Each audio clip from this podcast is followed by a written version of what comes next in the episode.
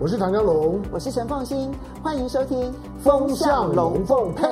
啊，雅虎 TV 的观众大家好，今天星期天，大家来聊天。我是职业聊天家唐江龙。好，那这选举的选举昨天结束了，票也都开完了。好，那几家欢乐几家愁，这是不可避免的。那如果一定要做一些比较客套，然后。冠冕堂皇的表达就是说啊，选举是一时的，选完了之后日子比较重要，所以把昨天的事情就留在昨天吧。选赢的高兴一天就好了，选输的难过一天就好了，继续走下去。但如果如果继续用用这种的调子去看待选举啊，那大家就觉得那选举那就是这样，就是所有议题的设定跟讨论好像也。也没这么严肃吧，对不对？对，任何的任何的选举本身呢，都会都存在的变数，都存在的风险，也都存在的机会。那但是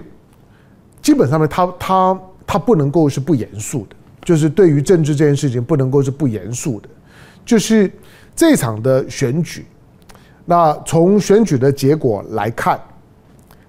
昨天在开票的过程当中。在雅虎的 TV 呢，我们也做了开票的节目。老实说，看开票的前半个小时，大概就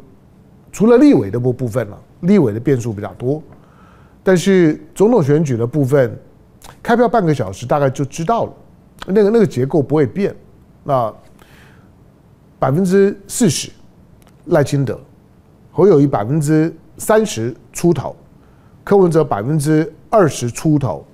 那个四三二的结构，那其实一年前就就知道了。那一年前就就知道了。那这回回顾这一年，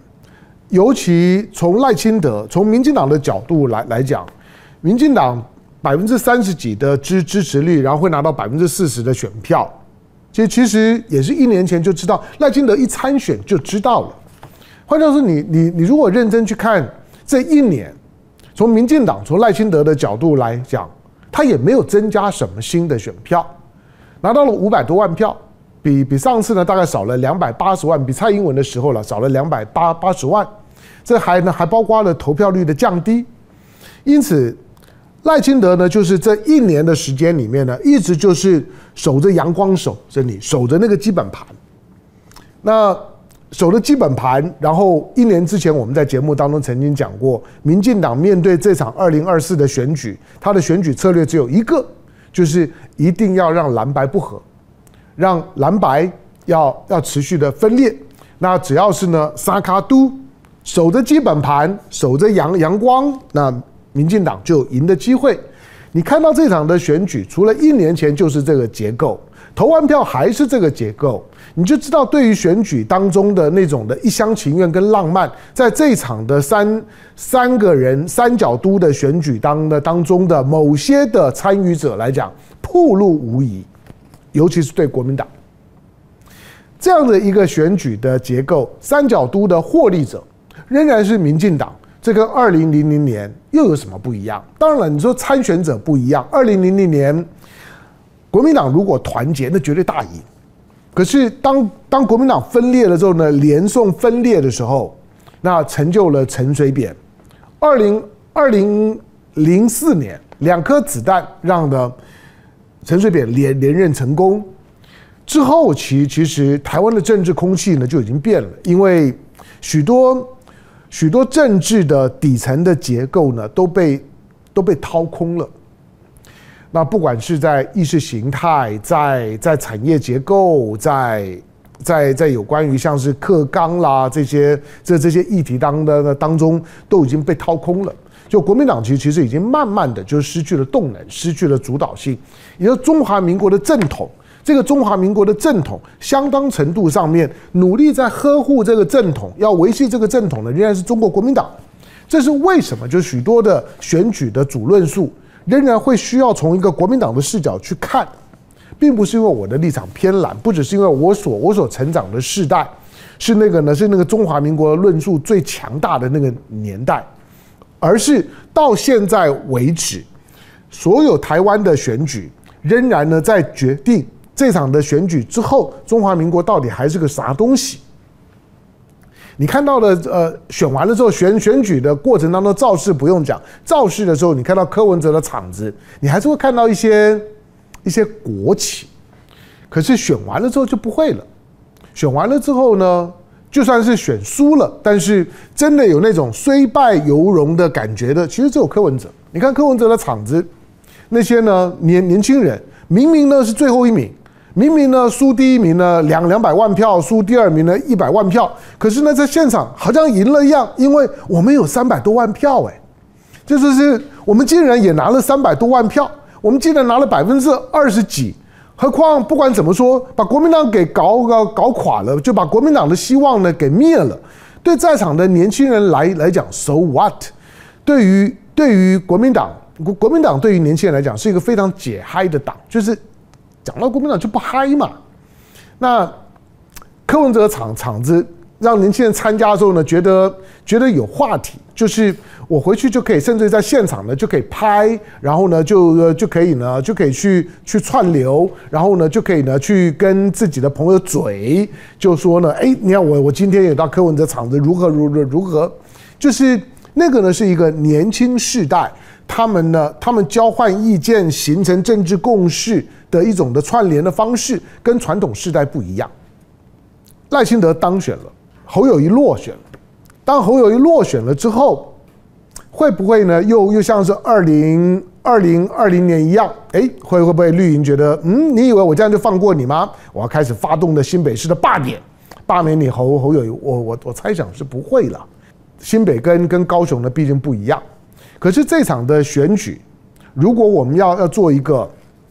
做一个从国民党视角的检检讨，它有它有几个，我个人啊归纳了比较简单的简单的特征。除了这一年，回回头回头去看这一年当中所有一切的努力，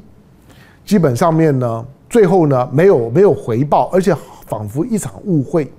就是这个结构四三二的结呃结构得的得票呢五五四三的结构，一年前就知道了，那就觉得这一年在干嘛呢？是根本的原因，就是国民党呢，在整个的选举过程当中一直处于被动。前半截的时候呢，是为了要促成侯跟郭之间的团结。可是你要促成侯跟郭之间团结，郭终究没有团结啊。郭在最后的时刻里面的时候，他就是没有出现在一个让整个国民党阵营的团结的拼图呢，就缺了一块。就是缺郭，郭最后终究没出现，不但缺了郭，而且呢还把马英九呢给拉掉了，所以国民党最后的团结就留下了遗憾。这场选举的后半段，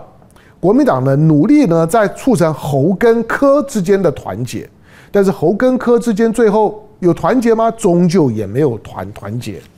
蓝白没有和，侯科没有配。相反的，到最后的那两个礼拜的时候，当柯文哲、当台湾民众党的造势的气势出来了，年年轻人呢，到最后的时时刻，哎，这场选举本来年轻人比较冷，可到最后的时刻呢，年轻人觉得，哎，进场完了，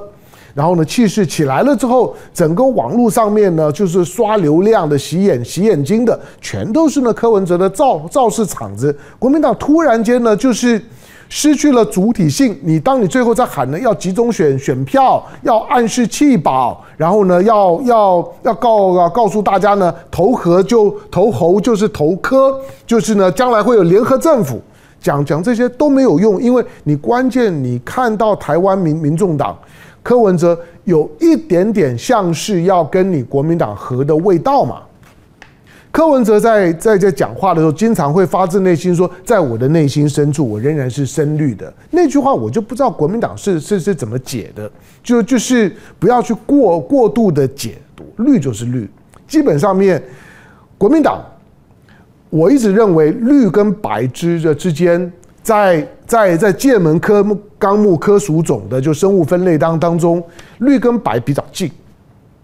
白跟蓝的距离比较远，蓝。跟跟绿白之之间，它不是在同一个同一个分分类的分类的水水平上面。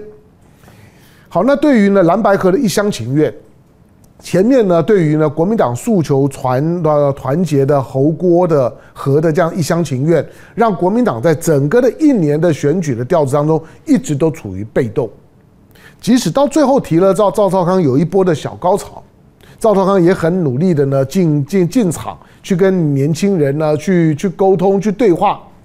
很直白。你你你说够不够白？够啊！可可是第一个来不及，第二个老实讲那个。那个语言那个味味道跟柯文哲的那那那那种就是天马行行空信口开开河，赵少康仍然表现的太太务实太认真，在柯文哲的讲话里面，大部分他讲的不认真，我也听得不认真，但是他就是对那个胃口，因此他就是拿走了三百多万的选票，而这三百多万的选票，国民党也不用怨。那三百多万的选票，柯文哲不拿那个票，也不会是国民党，除非柯文哲真的在关键的时刻呢，就就是出来叫票了。可是，在那个君悦饭店的那一场，柯文哲反悔了之后，其实就没有这种可能。好，那对蓝白河的一厢一厢且情愿是国民党再败的原因。第二个，在这场的选举选举之后。又看到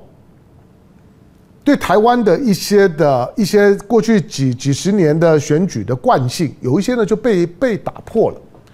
譬如说，在过去从来没有一个政党在完成八年的执政之后，把政权还能够交给同党的候选人，能够延续执政，这是第一次啊。蔡英文不管他跟赖呃赖清德貌合神离，人家最后终究是拍了一个 on the road 在路上的广告。那拍的好或者不好，有没有有没有感动到谁？毕竟后后排坐坐的呢是蔡英文的闺蜜，是赖清德的副手。那萧美琴呢，就是很巧妙的把这个呢坐在呢前前排的这对怨偶，好像是串在一一块了。他确确实也舒缓了许多。许多的，就是说，既是台独，但是又有台独焦虑感的支持者，能够呢进场去投票，对赖赖清德最后关头的时候产生了一些呢压力释放的效果。那成功的把政权呢再交给呢赖清德，这个呢在政治惯例上面呢就被打破了。从国民党的角度来来讲，国民党已经连续三届提名呢非台大毕业的候候选人，从洪秀柱从韩国瑜到侯侯友宜，我说国民党连续三届，二零一六、二零二零、二零二二二四，连续三届提名的候选人都不是台呃台大，我是台大的，但是就是因为我是台大的，所以我其实很注意台湾的选举文化里面的精英特质。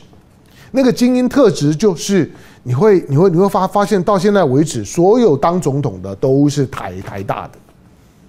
那。国民党已经试了三次了。其实，国民党从提名非台大的角度来讲，国民党就没有成功的把它转化为一个让自己让选民认识到，我提的候选人很棒，但是他不是这么的台大精英的气质，但是他们很棒，能够呢跟庶民呢更接近。但是国民党也没有呢有效的呢去转化这这一部分。好，那这场的选举选完了之之后。从总统的选举的角度来讲，接接下去，我说实在的，选民投完票之后，尤其当你选的是赖清德之的之后，那我只能说，未来的四年，甚至不用四年，大家呢安安全带系好，就是你要提高警警觉，因为所谓提高警觉，并不是说马上就就会有有怎么样的风险，我我没有要吓大家的意思，我只是说黑天鹅很容易很容易出来，它就会使得。两岸处在一个没有办法交流、没有办法对话、没有办法往往前走，也不可能往后往后退，因此所有的对话的管道跟手段都用尽的情况下面，就是政治已经走到尽头了。这个是一个很重要的认知，就是两岸在这场选举之后，政治是不是已经走到了尽头？所有的政治手段是不是都会在这场的选举的投票结果确定之后，都宣告终止、宣告无效？政治的尽头就是军事。那军军事会怎么用？我不敢讲，因为这种多东西其实谈也没有没有意义。就是你要有这种警觉就是了。那你说，那政政治正在走到尽头吗？因为因为两岸之间所构筑的那个平台，除了大陆的对于这种和平统一的高度期待，但是选出来的呢是一个把台独挂在嘴巴上面，同时呢被北京方面点名制裁的总统跟副总统的当选人之外。北京一再强调有九二共识，什么都都可以谈，连 ECFA 呢都都都可以谈，连呢连贸连这个呃贸贸易壁垒的调查，连呢这个已经呢已经被呢被取消优惠关税的十二项的实话，咱都可以谈。可是当选出来是赖清德的时候，那就没得谈。基本上，因为因为你听赖清德讲话就知道了嘛，他不不可能有有九二共识的可能性。相反的，不管。赖清德对于所谓的中华民国宪政制度，要采取一个怎么样的态度？做，因为领导人、总统跟宪法是绑在一起的，宪法是是法法制面是死的，宪法的所有的表现都会在总统身上，所以总统就是总统跟宪法之间的关系是一体两面。所有对于宪法，你如果不是学法律、学公法的。你甚至不用去管宪法是啥，你看看总统，因为他真正的表现都是在总统，他他是公法，但是总统如果糟蹋宪法的时候，总统跟宪法脱钩，那他就存在很高的政治风险。这个政政治风险，选民是无能为力的，任何的其其他的制度的力量都没有办法去修补的。这个是台湾的总统的特质。就是我们的宪法体系当中的总总统，具备一种几乎可以一个人就可以把国家都搞烂，就看他要不要搞，或者他的他的这种的这种的意识形态的冒险的态度要到怎么样的程度。接接下去呢，大大家就就是跟着民民进党，跟着就是说支持赖清德的选民们，那大家一起就是开开始摸着石头过河，走一步算一步啊。下一步是哪里呢？就不知道。但是他会说：“那没关系啊，那那那我们我们不管是呢五权宪法三三权分立，总而之，除了行政权之之外，那还有还有立法权呢。可是你有没有注意到赖赖清德已经已经已经在暗示了，就是当赖清德执政了之之后，赖清德是很有可能用行政权的分享。”去吸引了台湾民众党跟他合作，而在国会里面仍然维持的一个联合政府的大党的姿态。赖清德在讲话的时候已经释放出联合政府的味道了，所以国民党基本上面是双输，因为国民党在立委的选举选的也不理想，或者选的不理想，比比上次当然还是好很多了。可是因为国民党就差关键的大概三到四席，这三到四席很大一部分呢都是在台南高高雄一席都没拿到，在新北市有两两席呢其实是有机会的，但是呢还是丢了。在这个背景下面，再加上所有蓝白合的选选区全军覆没，对于台湾民民众党、国民党呢所礼让的。或者有蓝白共同参与的这样一个选区来呃来讲，台湾民众党的候选人区域立委全军覆没，一个都都没有。那既然全军覆没，那蓝白合要找到一个指标象征的意义人物就找不到。所以蓝白合在这场的选举当中，不管是从总统选举的角度来讲，国民党一定会有一种受骗上当的感觉。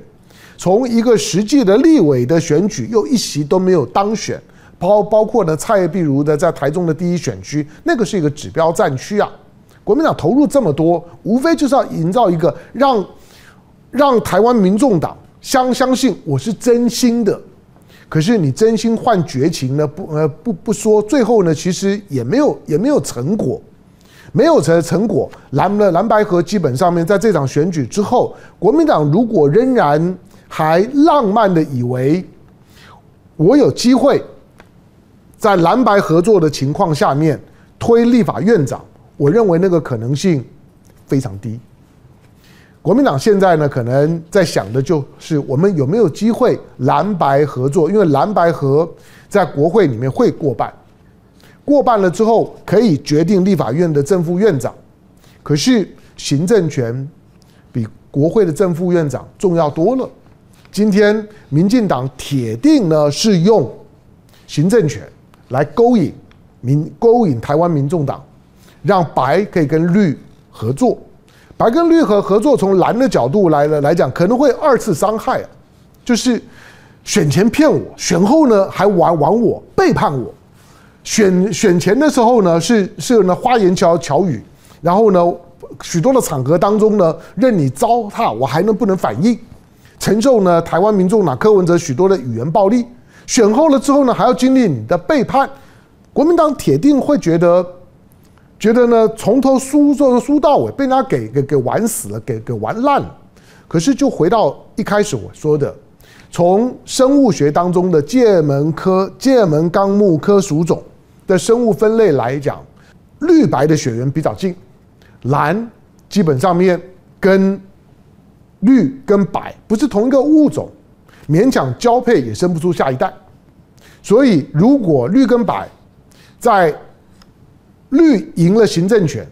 之后，如果用行政权来勾引白，千万不要认为白呢是有是有那种呢很坚定的毅力，跟蓝要站在一起，像是呢在选前的时候呢要追求呢政党轮替，要下架民民民进党，然后呢要一定要呢把这个新新新潮流呢要如何如何的那种咬牙切齿的感觉，你千万不要有在选后呢仍然会继续。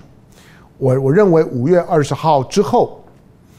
二月一号就马上呢要面对到呢国会的正的正副院长的选举，因此从现在开始到二月一号以以前，蓝绿白之之间的所有的政治的运作，很快就看到在国会的正副院长当呢当中，就会看得出来白在未来自己的定位到底是什么。那不管怎么讲。最后的结果呢，就是台湾民民众党呢成为关键的少数。今天蓝绿都不过半，立委的席席次半斤八两，差不多，大概呢都都是呢五十出头一一点，蓝可能多一些。如果因为两位的无党籍跟蓝军呢比较近，可是关键呢是白，当白靠在哪一边，基本上面呢就掌控了立法院。你认为白会在哪哪哪一边？这个呢是一个非常复杂的议题，但是二月一号的正副院长，你就会知道这场的选选举，它决定的真正到底是什么。在权力政治的部分来讲，国民党这一次输掉的不只是总总统选选举，而是而是输得莫名其其妙，从头到尾用用用这种这么的。